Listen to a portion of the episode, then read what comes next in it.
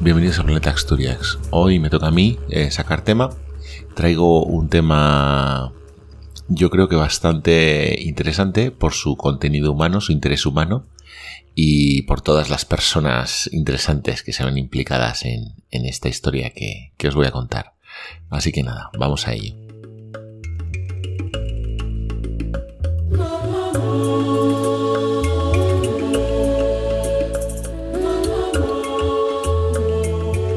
Bueno, pues eh, nada, hoy, te, hoy os traigo un tema, yo espero que os interese. Como, como, como os he dicho eh, en, el, en, el, preludio, el preludio, en, en, el chat antes, eh, hoy quiero hablar de quejas. Hoy, hoy vengo para hablar de quejas. Me voy a quejar yo de que no vayas directo al tajo. Venga, al grano, al grano. ¿Qué nos cuentas? bueno, os cuento. Mira, hoy, por ejemplo, hoy he estado, eh, hoy he estado comiendo con mis padres, ¿no? Entonces, eh, me parece muy curioso que mi padre eh, me ha estado contando que ha estado haciendo una reclamación, ha estado haciendo, presentando una queja de cliente, ¿sabes? bueno, en el Banco de España, nada menos, pero bueno, da igual. El tema es que está presentando una queja. Y él mismo estaba diciendo, esta queja no me van a hacer ni caso, no me van a hacer ni caso, no me van a hacer ni caso y la, pongo por ponerla, pero no me van a hacer ni caso. Y me parece muy curioso porque precisamente eh, yo ya tenía preparado este tema que, os traigo hoy, que es eh, sobre la historia de eh, la que es la primera queja al cliente que se conoce en la historia. ¿Vale? Antes de las hojas de reclamaciones. Antes de las hojas de reclamaciones. Antes de las hojas. Los papiros de reclamaciones. ¿Quieres decir queja de cliente o queja al cliente? Queja de un cliente. un, ah, cliente que se queja. una reclamación de un cliente. Una reclamación como tal. En una tableta egipcia. La primera reclamación del cliente que se conoce es de 1750 a.C. y está escrita en cuneiforme en una tableta de arcilla. Ostras. ¿Vale? Entonces. Esto se remonta a. esto es de la época de los sumerios entonces, es una tableta que se recuperó en una ciudad que se llama Ur, que está en lo que hoy en día es Irak, que está, eh, bueno, al sur de Irak. Y, está recuperada, ahora está en el eh, British Museum, ¿vale? ¿Vale? Eh, sí, prestada, claro. Hablaremos de eso también, de prestada, de cómo, cómo llegó al British Museum, porque es interesante. ole por los sumerios, ¿eh? Porque, ostras, o sea, ahora ya es difícil que te hagan caso en una reclamación y esta gente por lo menos la recogía. Y, hombre, la arcilla eh, no, tenía que ser fácil registrarlo. Se le obligaban a registrar por triplicado. Y, no había papel de calco en la arcilla, lo creo, ¿eh? Bueno, la, el cabreo que tenía el cliente era tal que escribió por los dos lados de la tableta, ¿sabes? O sea, escribió por un lado y luego escribe por el otro lado. Y está la tableta. De hecho, eh, en los links pondré un modelo en tres dimensiones de la tableta que se puede ver así en 3D, súper chulo, que puedes darle la vuelta y tal. Y está impresionante la, tableta porque, y se ve que el tío ha escrito en todo lo que le cabía, ¿sabes? Ha dicho, y, encima eres tonto y feo, ¿no? ¿Y, sobre qué era el tema? Pues eso es lo que vengo a contaros, porque vengo a contaros, ah, os voy a leer lo que pone en la tableta y os voy a contar todas las historias alrededor de esta tableta, de esta queja al cliente, porque a mí me parece absolutamente fascinante. Qué interesante, qué interesante. Entonces, es una tableta que se lo manda a un tipo que se llama Nani, que es un comerciante, y se lo manda a un, otro comerciante que se llama Ea Nasir, ¿vale? Entonces, Ea Nasir es un comerciante de cobre, ¿vale? Esto que estamos hablando, 1750 a.C., es eh, en medio de la, e, de la era de, la edad del bronce. sí. La edad del bronce. Entonces, en la edad del bronce eh, se produjo durante lo que se llama el creciente fértil, que es eh, toda la zona del Tigris y del Éufrates, luego el, la costa del Levante, la costa de Siria, e Israel y Palestina, y luego Egipto, esas tres zonas que estaban unidas por distintos cauces fluviales, eso se llama el creciente fértil, ¿no? Y eso es donde básicamente se desarrolló la civilización, las primeras civilizaciones. En esa, una de, de las razones por las que esas zonas estaban conectadas era porque había muchísimo comercio de las materias primas necesarias para hacer bronce. Entonces, evidentemente las dos, las dos, materias primas fundamentales del bronce son el cobre y el estaño, ¿vale? Entonces, eh, un, bronce tradicional lleva nueve partes de cobre y una parte de estaño. Y el estaño en general venía de Irán, de una serie de unas montañas que hay en Irán, era donde más común era, pero el bronce sí que había bastantes sitios en donde se podía obtener y, y minar, ¿no? Entonces, eh, hay, bueno, es muy tradicional el, el, bronce de la zona de Creta. Y de, el cobre, de la dices. el cobre, perdona, el cobre, tienes razón. El cobre de, de Creta. Y luego eh, hay un, otra fuente muy tradicional de, de, cobre que es en Oman. En Oman y la zona de Bahrein y, y Oman y toda esta zona de, del Golfo Pérsico, que, ahí también había un montón de mineral de cobre, ¿no? Entonces, eh, Eanasir, eh, que es este, este, comerciante de cobre que recibe la, bueno, al que estaba dirigida la, la queja, la, la, tableta, es un comerciante de cobre eh, que pertenece a un grupo que se llama Dilmun, que es un grupo de comerciantes, es una asociación de comerciantes que está basada en Bahrein, está en, en, en, en lo que es el centro del Golfo Pérsico. Y este hombre se dedicaba a eh, ir a Bahrein, comprar cobre y llevarlo en barco hasta Ur, que está en, en Sumeria, en, en, en, Irak, ¿no? Está al borde del Eufrates. Ahora mismo, hoy en día, eh, Ur, hablaremos de eso, pero Ur está a 350 kilómetros del mar. Pero entonces, en, en esa época, en, en, la época del bronce, estaba al borde del mar. O sea, el mar llegaba justo hasta donde estaba Ur en esa época. Te iba a preguntar, porque precisamente la guerra del Golfo del 91 en gran parte es por el acceso al mar, ¿no? De, de Irak. Bueno, es que esa zona ha sido de... Complicadita. Claro, muy complicada y, y, durante muchísimo tiempo el que tenía acceso al mar en esa zona mandaba, ¿no? Lo que claro. pasa es que el, el, mar se ha movido, ha retrocedido 350 kilómetros en estos wow. últimos 5.000 años, porque el... Y es todo del depósito, del material de depósito de, de los ríos. O sea, los ríos han arrastrado tanto material que han llenado 350 kilómetros de, bueno, ahora es desierto, ahora es todo lo que es Kuwait, ¿vale? Sí. Y, la, y la zona que, que tú estás des, describiendo también. Entonces, eh, esa zona eh, no existía, antes era mar. Entonces, eh, tú cuando querías llevar bronce, cobre, eh, cogías tu barco y llegabas hasta Ur. Y entonces en Ur, el, el Eanasir vivía en Ur, ¿vale? Uh -huh. Total, que Nani, que es un, un, comerciante que no es de Ur, le escribe una en la tableta para quejarse de la calidad del bronce de, de, y del trato que, que, le ha dado, ¿no? Entonces, os voy a leer, os voy a leer la traducción, ¿vale? La traducción, evidentemente, es un poco patatera, porque estamos traduciendo de, de Acadio Cuneiforme de 1750. eh, luego, eh, os voy a hablar sobre traducciones también un poco del, del, de la escritura cuneiforme. Y luego yo lo he traducido de. Entonces queda muy patatero, pero también es que es verdad que la dicción y la fraseología es muy distinta que la de, que tenemos hoy, ¿no? Pero entonces dice, dice Nani. Cuando viniste hablaste así. Daré buenos lingotes a Gimilsin. Esto es lo que me dijiste. Entonces, esto es lo que me dijiste entonces, pero no lo has hecho. Le has ofrecido malos lingotes a mi mensajero, diciendo, si los coges, cógelo. Si no los coges, vete. ¿Quién soy yo para que me trates de esta manera, tratándome con, ta con tanto desprecio? Y entre caballeros como somos. Te he escrito para recuperar mi dinero, pero no lo has devuelto. Repetidamente has hecho que mis mensajeros vuelvan con las manos vacías, a través de territorio enemigo. ¿Hay algún otro de los comerciantes de Dilmun que se haya comportado contra mí de forma similar? Has tratado a mi mensajero con desprecio. Luego sigue, sigue contando otro rollo y termina y le dice, te comunico que no aceptaré cobre que no sea bueno. En mi casa elegiré y me quedaré con lingotes uno por uno. Como me has tratado con desprecio, ejerceré mi derecho a seleccionar el cobre.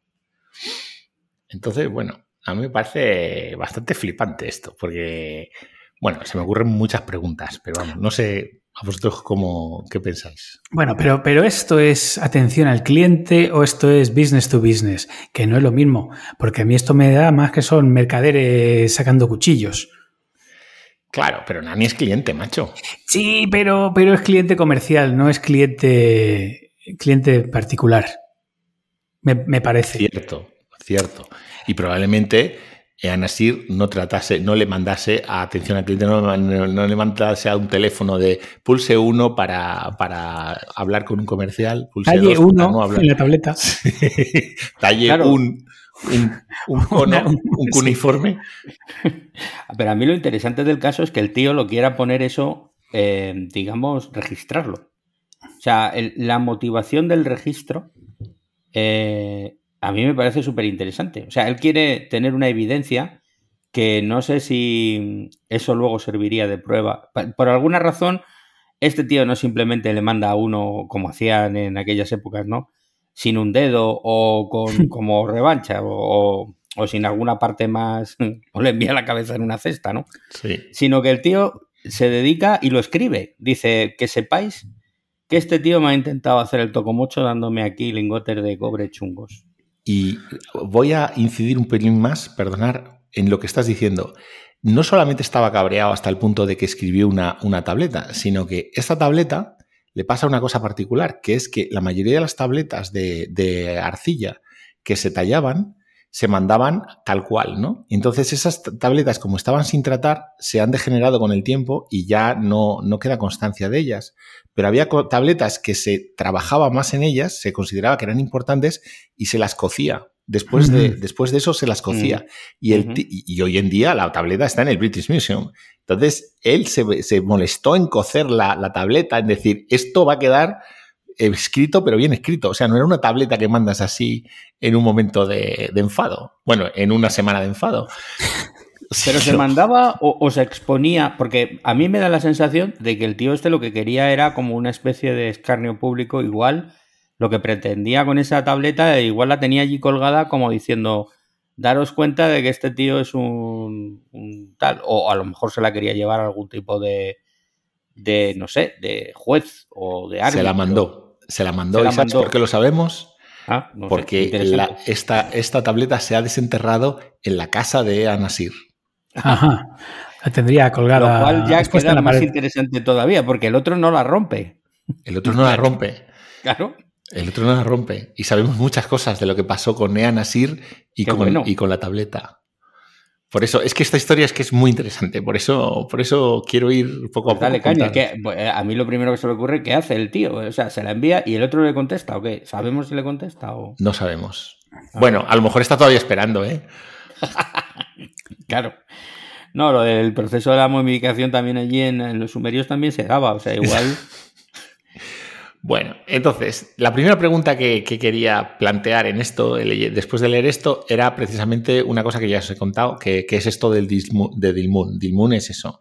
Es eh, Anasir es, pertenece a una, un grupo de comerciantes, que son todos, por decirlo así, les da una legitimidad el hecho de que sean comerciantes de esta asociación de comerciantes y que trabajan de forma honesta y tal. Entonces él dice, el, el, Nani dice, pero ¿cómo me tratas así si ninguno de los otros comerciantes de tu grupo, ¿no? De Dilmun, de, de, la zona de Bahrein, me trata así, ¿no? Entonces esto no, esto no funciona. Yo, yo tengo una expectativa, ¿no? Esta marca promete más, ¿no? Pero bueno, eh, entonces eso ya os lo había contado, que, que, que es Dilmun. Otra pregunta que tiene mogollón de chicha es eh, cómo sabía el sirviente que el cobre no era de buena calidad. Porque el cobre, fíjate, al tío dice, le has ofrecido malos lingotes al mensajero y él no lo ha querido coger y dice, si no los coges, vete y si los coges, pues cógelos, pero a mí déjame en paz, ¿vale? Entonces, el, sirviente este que manda, que se llama Gimilsi, eh, que manda Nani, ¿cómo sabe que el cobre no es de buena calidad? Bueno, antiguamente se utilizaban para eh, el tema de los metales, lo de las pruebas de las densidades, ¿no? Entonces, eh, eh, yo no sé si haría algún tipo de prueba sumergiéndolo en algún líquido o algo así. Eso no sé si bueno, sería pues algo de ese tipo. Es, muy, muy buena, muy buen, muy buena hipótesis. Lo que pasa es que el principio de Arquímedes es de mil 500 años más tarde. Bien. Bueno, una cosa es que lo, supieran de alguna manera expresar físicamente y otra cosa es que utilizasen métodos así. Pero vamos, no sé, que ha sido una especulación. Se sabe, hay, hay todo un campo de estudio que es eh, sobre los modelos económicos de la, época arcaica. Entonces eh, se ha especulado mucho sobre cómo sabía el sirviente, cómo sabía Kim Il-sin que el cobre eh, no era, bueno. Entonces, eh, bueno, se ha, se ha, especulado, por ejemplo, eh, el sistema que se utiliza hoy en día realmente de forma, la forma más precisa es que tú básicamente derrites, un, haces, tomas una muestra del metal, del lingote, cortas un trocito del lingote, derrites ese trocito y, lo derrites de una forma en la cual las impurezas se van a ir eliminando y entonces mm, pesas lo que queda, ¿no? Es decir, lo que realmente mm, mm. has purificado lo pesas, ¿no? Así es como se mide el cobre, pero también como se mide el oro, ¿no? Los, los quilates es básicamente eso, ¿no? Ya, pero eh, un sirviente que va de un lado a otro va a llevar un laboratorio. Claro, además. un crisol, un crisol un para crisol Bueno, las, las, lo que pasa es que el problema de este sistema es que eh, necesitas un buen sistema de pesos y de pesos, ¿no? Para comparar, para pesar. Y se sabe por las excavaciones arqueológicas, nos, nos dicen que en esa época no había sistemas de pesado precisos, suficientemente precisos. Los sistemas de pesados tenían un error de un 10% más o menos. Entonces, ahí se sabe que más o menos no, que no, que no era ese sistema, que es lo que se utiliza hoy en día.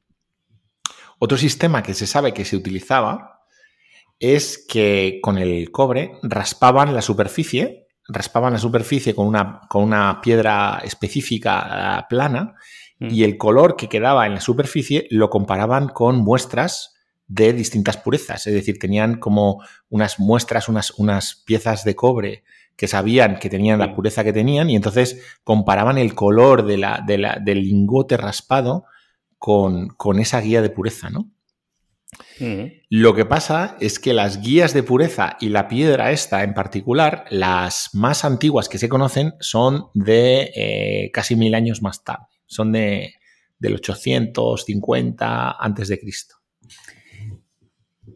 Venga, sorpréndenos. Bueno, no, no, pero sigo contándoos porque realmente no lo sabemos, ¿eh? pero ah, eh, eh, estoy explorando los distintos sistemas porque me parece súper interesante cómo la gente se dejaba la cabeza. Es decir, aunque, aunque os estoy hablando de que más tarde era, era de que, en el 850 a.C. ya estaban haciendo muestras comparativas, pero eso es bastante avanzado, me parece a mí.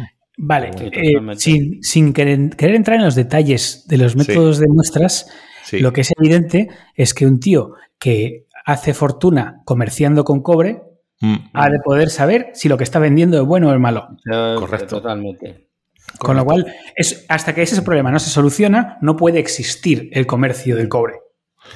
A gran escala, quiero decir.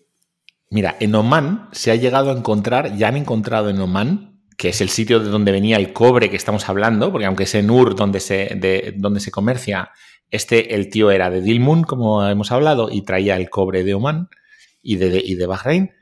En Oman, en las excavaciones arqueológicas de los sitios, de las, de las minas de, cobre y tal, han encontrado lingotes ya preparados para enviar. Y en algunos casos han encontrado lingotes en los cuales eh, la parte exterior era cobre perfecto y todo el interior estaba lleno de eh, impureza. Es decir, hacían un, trozo de, piedra y lo forraban de, cobre para que la gente comprase como si fuera todo cobre, ¿no? Y no era todo cobre.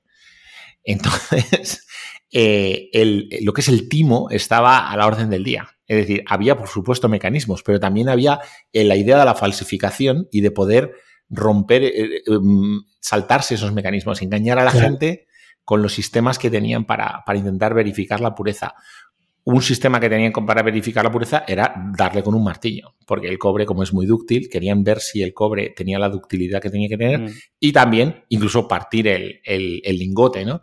Para ver si por dentro había realmente cobre o estaba hueco, por decirlo así, ¿no?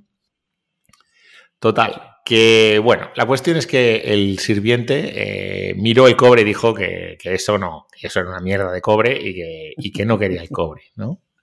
Entonces, sí, efectivamente, había, pero también está, hay bastantes estudios sobre el tema de la reputación, ¿no? Es decir, de, el hecho de poder eh, funcionar con un sistema de confianza en el cual tú tienes confianza en el en, que el otro, como es un parte de un gremio de comerciantes respetado, pues bueno, pues, pues va a ser, va a ser honesto, ¿no? Eh, la parte que os he cortado del, del, del mensaje es un poco más, más aburrida porque habla, pero habla de letras de cambio y habla de cómo se ha depositado garantías en el templo. El templo funcionaba de banco, entonces el comerciante no solamente le había dado dinero, sino que luego había dado una garantía en el templo para que él tuviese una posibilidad de tener una letra de cambio y tal. Son ya estructuras financieras bastante interesantes, ¿no? Bueno, la pregunta que se ha hecho mucha gente es si Eanasi realmente era un timador o si el si Nani se estaba quejando un poco de vicia, ¿no? Sí, si se había columpiado en la queja o no, ¿no? Exactamente, si tenía razón. ¿Quién tenía razón? Si Anasir o Nani. Bueno, la cuestión es que eh, en la casa de Anasir, que cuando se excavó en 1930, eh, se han encontrado muchas cosas. Una de las cosas que pasa con las casas de, esta, de, este, de, Ur es que en general las casas más o menos del mismo poder adquisitivo casi todas eran iguales, ¿no? Y una cosa que pasa en la casa de Anasir es que se nota que la casa, se sabe que la casa, eh, el vecino de, de Anasir amplió su casa y le compró un trozo de la casa de Anasir y amplió su casa para, por decirlo así, tomarle el espacio. Y eso es porque Anasir, durante su carrera, empezó como comerciante de cobre, que era un trabajo de mucho prestigio, pero luego durante su vida eh, le fue mal, le fue mal y entonces tuvo que terminar trabajando en otro tipo de, otro tipo de comercios, ¿no? Y en su casa no solamente estaba esta queja, sino que hay quejas de otros clientes, ¿no? Hay otras tabletas de otros clientes que se quejan de que entrega el cobre tarde, de que el cobre no es bueno. Y en hmm. general, básicamente, Eanasir fue bastante mal comerciante, fue bastante mal negociante, terminó arruinado teniendo que vender parte de su casa al vecino porque si no, no podía y terminó comerciando con, ropa de segunda mano y cosas así. ¿Vale? O sea, que indica que igual era un timador y le fueron pillando o qué? Yo no creo que fuera un timador, yo creo que era un tío, pues eso, que no prestaba, que no hacía las cosas de forma diligente, ¿no? Que no hacía las cosas bien. Bueno, a, mí me parece flipante que sepamos todo esto de, un tío, ¿no? De un tío de 1750. Efectivamente. Eh, esta excavación, eh, ¿por, qué, ¿por, qué, sabemos todo esto? Bueno, pues sabemos todo esto porque evidentemente Ur ha sido excavado. Hoy en día Ur está, continúa siendo excavado. Eh, en Irak. Lo que pasa es que está ahora ya mm, pues queda muy poco, ¿no? Los gordos se lo han llevado todo y se le llevó particularmente pues un inglés, ¿no? Un inglés, el típico mm, ser inglés, que además es un ser, eh, que se llama Leonard Woolley, que es un arqueólogo inglés muy famoso de la época, bueno, de la época de antes de la Primera Guerra Mundial y luego todo el periodo entre guerras. Entonces este tío también tiene una historia súper interesante. Leonard Woolley, estuvo eh, excavando básicamente toda su vida en la zona del Levante y, de, del Oriente Medio. Durante muchos años trabajó con eh, uno que no sé si conocéis, que se llama T.E. Lawrence, que es eh, más conocido como Lawrence de Arabia. Bueno, Leonard Woolley tenía excavaciones, lo que hacía era que ponía excavaciones en algún sitio y contrataba a, a Lorenz de Arabia para que Lorenz de Arabia tuviera, una tapadera y pudiera espiar. Entonces él, eh, Lorenz de Arabia, decía que estaba excavando ahí en Siria eh, con, eh, con, Leonard Woolley y, se dedicaba a espiar, ¿no? Y mientras tanto Leonard Woolley estaba excavando efectivamente. Durante la guerra se dedicó a espiar, él sí que, sí que ya terminó espiando él, propiamente dicho, él mismo, eh, para, la, para la Royal Navy. Eh, se montaba en barcos, estaba en, estaba en el Cairo y se montaba en barcos para ir a mirar a los barcos de los turcos y tal y, apuntarlo todo y tal, hasta que al final le capturaron, los turcos le capturaron y se tiró dos años en prisión durante la guerra hasta el final, hasta el final de la guerra se tiró dos años en prisión eh, y le dieron una medalla y toda la pesca, ¿no? Pero este tío era el típico eh, excavador de, película, ¿no? De película de, con, el, con, un montón de gente que contrataba y se ponía allí a excavar y tal, y todo lo que pillaba lo documentaba y se lo llevaba. Al British Museum. Al British Museum, exactamente. Y ahora luego le hicieron ser, porque claro, el British Museum está lleno de cosas de Leonard Woolley, que, que, que donó Leonard Woolley, y claro, hay que nombrarle ser. También fui muy amigo de Agatha Christie, por ejemplo, Agatha Christie se casó con un ayudante de Leonard Willy en una excavación. Ha escrito un libro, hay un libro que se llama eh, Asesinato en Mesopotamia, que está mm, basado, que está ambientado en una excavación de Leonard Willy. Eh, y bueno, bastante, un tío bastante interesante. Pero la cuestión es que el tío eh, es, en 1930 excavó en Ur, que estaba ya descubierto desde hacía mucho más tiempo. Excavó y descubrió un montón de palacios y descubrió un montón de casas de comerciantes y tal y entre esas casas de comerciantes descubrió la casa de Anasir y las tabletas. Él no las leyó, las tabletas. Él no, mm, el problema que tiene la escritura cuneiforme mm. es que hay millones de tabletas y hay muy poca gente hoy en día que es capaz de traducir escritura cuneiforme. Entonces, hay una cantidad de material impresionante que está todavía sin interpretar, que no, que no lo ha leído nadie.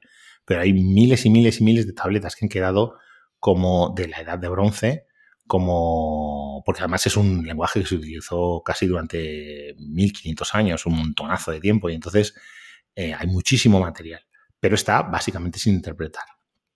Esto en particular se interpretó solamente, la gente que traduce se enfocó en las cosas que estaban cerca de, en la casa de Anasir, porque la casa de Anasir está en Ur, está a menos de, menos de 50 metros de un sitio que es la, que se conoce como la casa de Abraham, que es una casa, que es el palacio de Abraham, que es donde se supone que es donde vivió la figura bíblica de Abraham, ¿no?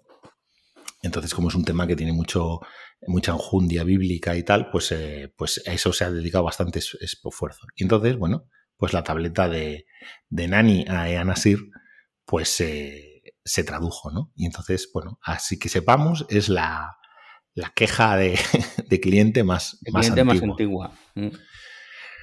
¿Qué más os puedo contar? ¿Qué más os puedo contar? Ah, bueno, otra mención que me pareció también interesante y que te quise explorar un poquito era una mención que dice en, el en la tableta que dice, repetidamente has hecho que mis mensajeros vuelvan con las manos vacías a través de territorio enemigo. Entonces... ¿Había una guerra por aquel momento? Bueno, eh, no había una guerra, había, varias guerras, porque lo que pasa es que en esa época eh, es poco después de la muerte de Amurabi, que, es un, que, es un, rey muy famoso. Sí, sí, el código de Amurabi. Exactamente, el, código de Amurabi. Se, Amurabi se murió 30 años de antes, ¿no? 30. Eh, estamos hablando de cifras aproximadas porque, por ejemplo, la tableta no tenemos fecha, fecha exacta. Tenemos buena idea, pero vamos. Entonces, eh, Amurabi ya se había muerto y entonces, ¿qué pasó? Fue que allá eh, en esa zona de Ur y tal, es una zona de muchas ciudades-estado y mucha fragmentación del territorio, ¿no? En concreto, en estos años en los que se supone que la tableta fue escrita, eh, Ur pertenecía a una, una, agrupación de ciudades que, que, estaba bajo el dominio de un, de un, por decirlo así, señor de la guerra que se llamaba Rimsin, y que gobernaba desde la ciudad al lado que se llama Larsa, ¿no? Y entonces él controlaba un poco toda la entrada que decíamos del comercio que venía del mar hacia, hacia, hacia Mesopotamia, ¿no? Entonces, entre, entre, lo que era Babilonia y, Larsa, pues había ciudades enemigas, ¿no? Estaba Isin, sobre todo, que era la, la ciudad un poco enemiga de, de, Rimsin y tal. Y bueno, esto fue, hay toda una historia sobre cómo Rimsin pues pedía ayuda a Murabi y sus descendientes para luchar contra Isin y tal, y luego a cambio le ofreció luchar contra, apoyarle en una lucha contra la gente que venía de Irán, porque los que estaban en Irán, que eran los que tenían el estaño, estos eran enemigos acérrimos de toda la gente del, de, la, zona de los ríos, ¿no? De la zona fértil. Y entonces, bueno, pues eh, al final Rimsin no ayudó a los, a los babilonios a luchar contra, contra el estado vecino, y al final los babilonios se enfadaron y dijeron, pues ahora te vas a enterar y volvieron a conquistar todo, ¿no? Pero eso ya fue después. Los, años en los que sabemos que Nani escribe su tableta a Eanasir son los años en los que Rimsin es todavía eh, el dueño de esa zona, ¿no? Entonces el territorio enemigo pues probablemente esté hablando de ciudades que, que hay alrededor de Ur que son del, grupo de las de Isin, que son el, enemigo. Entonces, bueno, pues básicamente eh, me ha parecido, yo cuando leí, empecé a leer sobre esto, que es un tema que luego os cuento cuál es, por qué, porque está un poco candente, ha estado un poco candente, eh, me pareció fascinante que supiésemos tantísimo, tantísimo de una persona particular, de su casa, de la historia de su vida, de, un poco de todas estas cosas tan, tan mundanas y tan ciudadanas, ¿no? Pero no suele ser el caso que, que tienes fuentes muy, muy amplias sobre temas muy, muy concretos o, personas de las que se sabe muchísimo y luego el, la inmensa mayoría de las que no se sabe absolutamente nada. Pues si me tienes algún tío sobre el que, pues yo qué sé, que escribió un diario, como el famoso diario de Samuel Pepys del 1500 y pico, que sabemos todo de la vida de los 1500 en Inglaterra mm. por el diario de este hombre. Sí. Y claro, al final lo que interesa no es la vida del hombre este, sino la vida la sociedad que trata. Claro, pero lo que se sabe con todo detalle. ¿no? Te sirve para extrapolar. Claro, lo que no sabemos es esa extrapolación hasta qué punto es certera o no, pero bueno, sí que te da una idea claro, Lo que sí sabemos es lo que desayunó el señor Samuel Pepys el 23 de febrero de 1583. O al menos lo que escribió que desayunaba. Exactamente. Eh, eh, a, nosotros, yo qué sé, yo mismo a lo mejor muchas veces me daría vergüenza escribir lo que desayuno, entonces me inventaría, me inventaría, diría, hoy he desayunado unas tostadas con no sé qué y tal. Y, bueno. O, imagínate, ¿no? Que hago yo un diario y, y, lo recuperan dentro de dos mil años y dirían, mira, pues es que en el siglo allí en el siglo XXI, en el, en el 2021, se solía desayunar huevo benedictín en casi todas las mañanas. ¿Sabes lo que pasa, Pedro? Que eso que dices es absolutamente cierto y de hecho así se leen las fuentes en la historia, porque, por ejemplo, cuando se interpreta, por ejemplo, si tú lees eh, las crónicas de los griegos, por ejemplo, de las batallas de los griegos de la época clásica, parece que solo había oplitas que solo había falange, no había nada más, no había caballería, no había eh, ligeros, no había nada, no había gente que tiraba con arco, no había nada, solamente había los cuatro bestias que iban con la lanza larga y ya está. ¿Y, por qué? Porque eran los nobles y eran los que se llevaban el, mérito de la batalla, ¿no? Y solo, se les, solo se contaba un poco esa parte de la batalla, pero eso se sabe también que ha pasado en la Edad Media, en todas las cruzadas, las historias que se han contado son súper parciales. A ver, todos sabemos que dentro de 300 o 500 años, cuando se hable del final del siglo XX, solo existen los marines y los Navy SEALs. Por supuesto. Sí, sí, sí. Nada más que eso. Y los soldados rasos no existen. No, no, no, no existe nada más que, que no sea eso. Son... Y bueno, y, Top Gun que la acabarán de estrenar en ese. de 300 años. Eso es verdad. Perdona el chiste, Mario, pero es que. me, ha dolido, me ha dolido en el alma. believe, Mario, believe. Me ha dolido en el alma. Pues esto que comentabas, de, eh, recuerdo que leí un artículo, José, precisamente de lo del tema de las lenguas perdidas, eh, en lo que estaba echando una mano, parece la inteligencia artificial bastante. Para, sí, también hay un podcast que habla sobre eso también. Ajá, ajá. Por eso que, que, en la traducción, que en la traducción de estos textos, sí. porque precisamente se está perdiendo, digamos, esa capacidad, ¿no? Para interpretar eh, un vasto material que existe todavía. Eh, es cierto, es cierto. Eh, hombre, el dar un trabajo masivo de traducción a una máquina, pues parece que tiene bastante sentido. Pero no debe ser tan fácil, ¿eh? No debe ser tan fácil, porque la cuneiforme además es una de las de los lenguajes que más se ha resistido a la traducción, ¿eh? bueno, es que además, en base yo, vamos, por, lo poco que sé, sé que tiene en cuenta también la profundidad a la que está hecha la, marca, no sé qué. Claro, digitalizar todo eso para que lo pueda entender una máquina. Sí. No tiene que, ser nada sencillo. hechas de esas como cuñado, el pecador de la pradera. Y entonces dices, a ver cómo cojones traduce eso una máquina. Exacto. Pero vamos. Pues sí, el, al hilo de esto, fíjate, eh, ya no lo, voy, no lo voy a contar porque al final mm, veía que me llenaba tres podcasts seguidos. Pero eh, lo primero que me atrajo de esto era un tema, una reflexión sobre la conservación de la información. Es decir, esta información, que es, eh, como dice Mario, eh, relativamente banal y superficial, es una cosa de dos mm. comerciantes que se están peleando por la calidad de un, de un producto y un pago que está hecho pero no está devuelto y tal, em, ha durado 4.000 años, casi, 3.750 años. Y, a mí me parece muy complicado que nos, nada de lo que estamos escribiendo nosotros hoy, o sea, una factura de la factura de la gasolina que he echado yo ayer, eso no va a durar. Bueno, yo, ya ha desaparecido probablemente como información. Es decir, eh, no hay ningún soporte. Y entonces, bueno, pues he estado leyendo bastante, a lo mejor algún día un podcast sobre eh, lo que se está haciendo para conservar eh, la disciplina de la conservación de la información, sobre todo en el mundo digital. Hay cosas bastante divertidas. Hay una gente que ha comprado, un que ha puesto una biblioteca, un archivo en, el, en la isla de Svalbard, que está muy al norte de... Sí, en el círculo polar ártico. Sí, que ha comprado una mina antigua y ha empezado a meter información ahí dentro.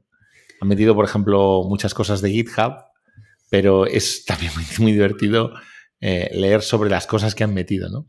Este, este, año, en el premio eh, anual al mejor inventor de Europa, mm, mm. en una de las categorías, el premio fue para unos, uh, unos chicos que habían inventado un sistema para codificar datos eh, electrónicos en DNA, en ADN. Ah, en ADN. Ah.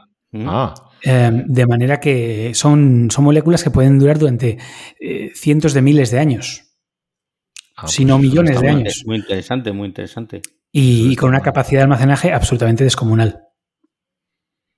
Pues eso, eso va a haber que mirarlo, ¿eh? Eso de llevar en un bolsillo un bichito que contenga toda la información del universo es bastante interesante. Mm. Pues bastante, además. Pues sí, pues eso es un tema, es un tema muy interesante, el tema de la conservación de la información. Pero, pero fijaos, el, de las primeras comunicaciones escritas y tal que tenemos, eh, pues nada, nos ha llegado y nos ha contado que, eso, que estaba enfadado porque, porque, porque le trataba mal, le trataba con desprecio. Y claro, así no se puede ser, no se puede trabajar. Sí, que el comercio y el timo van de la mano, ¿eh? O sea, crecen casi a la par, o sea, no. Digamos, el buenismo, el buenismo del ser humano, mm, si bien un poco se cae, ¿no? Ya desde antiguo ya había, bueno, pues esa picaresca, ¿no? Hay otra interpretación que es bastante interesante también. Lo que pasa es que eso ya estás, ya te estás metiendo un poco en la interpretación, que es que de Nani sabemos muy poco, queda muy poca constancia que se sepa. Entonces, eh, lo que se interpreta es que era un tío que no era muy importante. Y de hecho, mm, se conoce que su hijo eh, trabajaba por cuenta ajena, es decir, tenía un empleo, ¿no? Tenía un empleo asalariado. Entonces se dice, bueno, pues Nani no debía ser un tío muy importante, muy rico, porque si no hubiera trabajado en el negocio familiar. Claro. Y sin embargo, Ean Asir sí es un tío importante, sobre todo al principio de su carrera. Es un tío que viene de los comerciantes de Lilmun y que comercia en el comercio de más prestigio, ¿no? Es como si fuera joyero casi. Entonces, eh, ahí hay un tema probablemente social, es decir, es un pequeño que se está quejando de que no le tratan bien. Es decir, porque el otro es muy importante y entonces dice, ah, déjame en paz, si lo que estás llevándotelo, si al final, además, tu negocio debe ser muy pequeño, ¿no? los volúmenes que le quita, ¿no? Que, que le compra. Y Nani se queja, a pesar de todo, como diciendo, no me estás tratando de forma honesta, ¿no? Pero bueno, ahí estamos interpretando bastante, ¿eh? ahí estamos leyendo. Sí, claro. A mí, desde luego, lo que sí que, rompiendo una lanza ahora a su favor, sí que me sorprende es que el tío las conserve. O sea, que, que joder, porque una cosa que, te pone en verde, ¿sabes? Que, te, que, el otro llegue y diga, joder, tal. Sea verdad o no, o, lo que sea, que el tío la guarde. No llegue y diga, va, este es un bocaza, me deshago de esto. Bueno. Eso me, me deja absorto, sí, un poco sorprendido, la verdad. Lo último que os quiero contar es que esto, eh, esta tableta, el texto de la tableta, eh, se convirtió hace unos años en meme. Se convirtió, eh, hubo un grupo de gente que se obsesionó con la historia de Nani y Anasir. Y hoy en día hay gente que lleva camisetas de Anu, porque hay gente que se ha, se ha puesto del lado de Anasir. Dice, el listo es Anasir. Que, entonces hay gente que lleva camisetas de anuncios de compra cobre con Ea Nasir, que soy, ¿sabes? Entonces puedes comprarte hoy en día una camiseta en favor de Anasir o decir, eh, o hay gente que lleva en el coche pegada en la parte de atrás un anuncio que dice, no compres cobre a Anasir, que es un timador. ¿Sabes? Qué bueno. Entonces hay todo un Tumblr y un Reddit entero. Hay un, hay un, hay un Reddit que se llama Really Shitty Copper, que es solamente cosas diciendo eh, Nani, eh, Anasir es un timador y nos está vendiendo un cobre bastante malo y tal, ¿no? Hay todo, y de hecho, en, la biblioteca actual de memes, que se llama Know Your Meme, eh, hay, una, hay una entrada para explicar quién es Nani y quién es Anasir y, y la historia de la, de la tableta.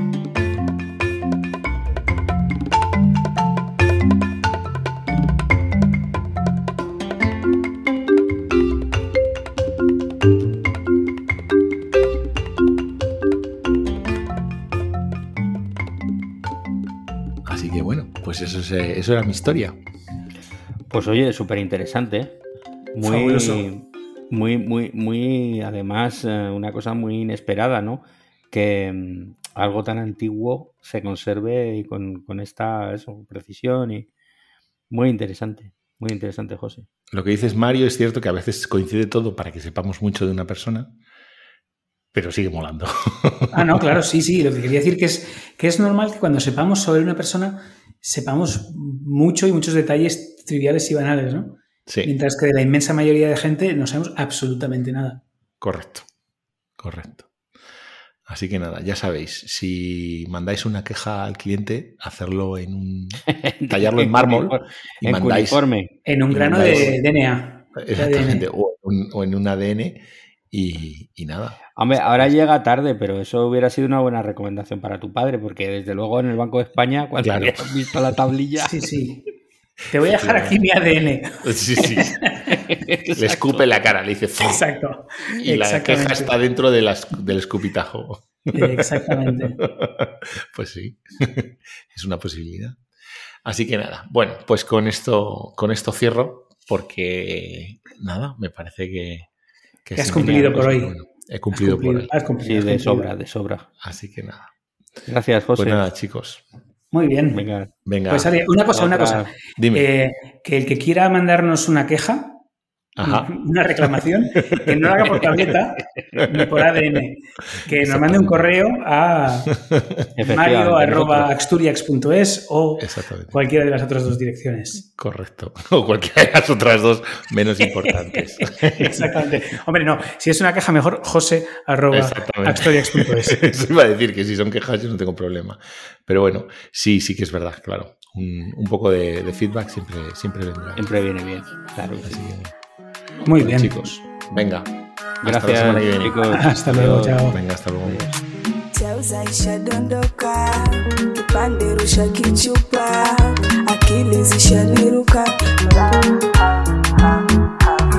kampani misitaki, kwanza mina kula bati, wasije kutudhihaki,